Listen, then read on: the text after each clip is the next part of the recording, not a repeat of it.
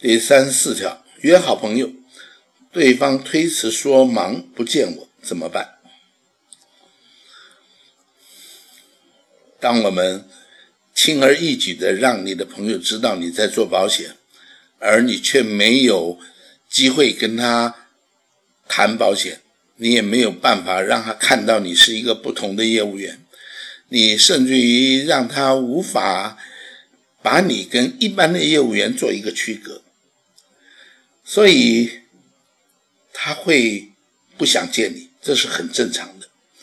但是如果就一个朋友而言，你说你要去见他，他就说我不要见你，因为你在做保险，他也说不出口。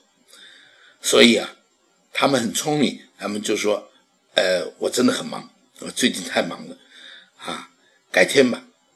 然后这个改天啊，就是一改再改。你只要拨电话要去见他，他都说忙；他不忙，他也说忙。为什么？因为他很不喜欢见到你以后。为了拒绝你而绞尽脑汁啊！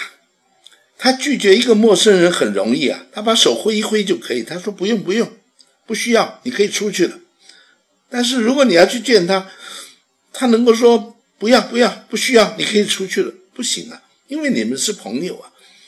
所以他最好的方法是让你永远见不到他，他避免他的麻烦，不是吗？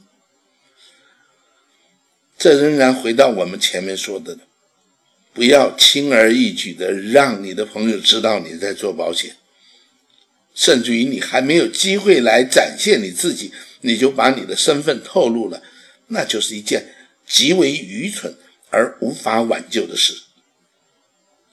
而一旦你碰到这个问题，你问我，我也无能为力呀，因为他推迟忙不见你。是一个绝对合情合理、最好的方法，而且也为你保留了面子，也让他好做人。